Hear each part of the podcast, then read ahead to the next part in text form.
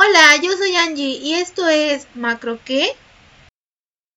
Vamos a hablar sobre el tercer informe de gobierno de nuestro presidente Andrés Manuel López Obrador, el cual fue expuesto el día primero de septiembre del presente año. Eh, su discurso empezó con eh, que la transformación está en marcha y aunque es necesario seguir poniendo al descubierto la gran farsa neoliberal, auspiciando el cambio de mentalidad del pueblo, también estamos desterrando vicios y prácticas deshonestas en el manejo del gobierno. Fue muy acertada para ser este, eh, sincera, pero algo que me movió mucho después fue que dijo que la pandemia no desembocó a una crisis de consumo. Gracias a las remesas y a los apoyos de bienestar, hay una paz social y gobernabilidad en nuestro país. López Obrador destacó que en su gobierno, a pesar de la pandemia por COVID-19, se ha podido evitar la falta de alimentos y otros bienes de primera necesidad. Por ello lanzó la tal frase, está como para decir a los cuatro vientos, presumir es para decir a los tecnócratas neoliberales tengan para que aprendan. Así presumió el presidente, a pesar de que la crisis económica por el COVID-19, eh, la economía y los empleos se están recuperando. Eh, ¿Se están recuperando realmente o solamente se está reactivando?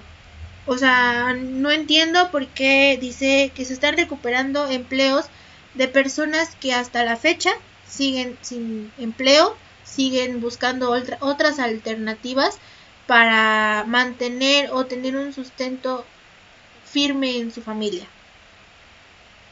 Después de todo esto, él continuó diciendo que es demostrable que no permitir la corrupción y la impunidad ayuda a liberar fondos para el bienestar y el desarrollo del país. La fórmula que en su gobierno se ha aplicado para liberar los fondos es que está prohibidísima la corrupción y la impunidad, así como gobernar con austeridad, es decir, normalizar la vida pública en México. No, simplemente no.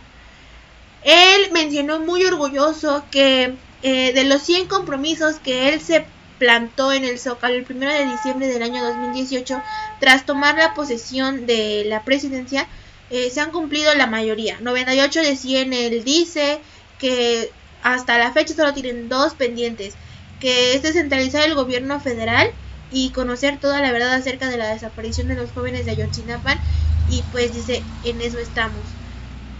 La verdad, yo dudo mucho que en eso estén. Están más preocupados por otras situaciones que por realmente conocer la verdad de todo esto.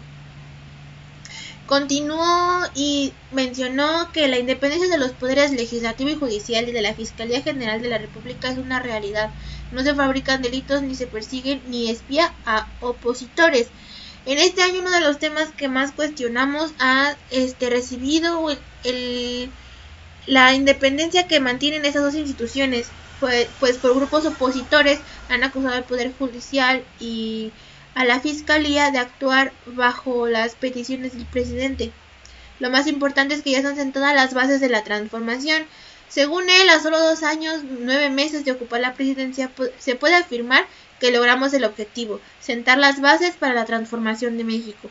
Pero ¿cuándo va a llegar realmente esa transformación? Él está insistente y firme.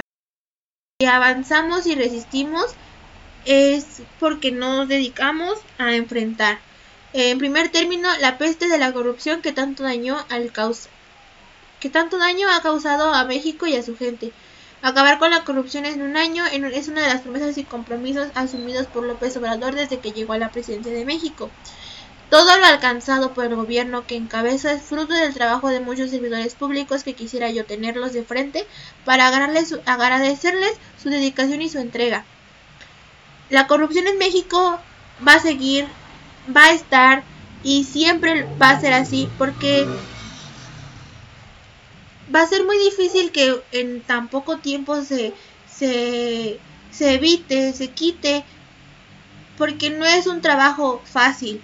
Y sí, eh, eh, hay que estar agradecidos porque está trabajando en esto y porque lo, lo está reconociendo y está este, calificando a sus servidores como honestos y responsables, que en el fondo esperamos que realmente sean así. Eh, tengo muy claro que debemos entender que a todos con respeto, sin dejar de ayudar a nadie, pero la preferencia se debe seguir dando a los más pobres y necesitados.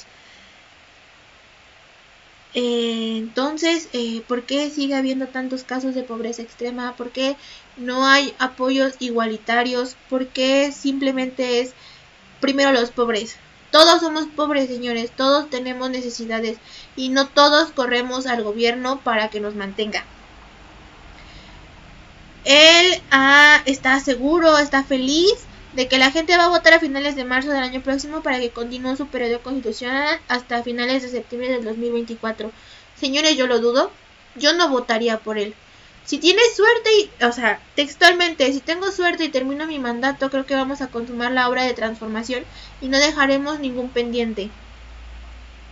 Todos esperamos que corra con esa suerte, que cumpla con lo que prometió y que haga lo que debe de hacer para que no termine como Salinas, Fox y Calderón. Eh, no soy fan de la política, no soy seguidora de López Obrador, no soy de la fanaticada que él dice tener. Simplemente leo, analizo, acepto y me resigno.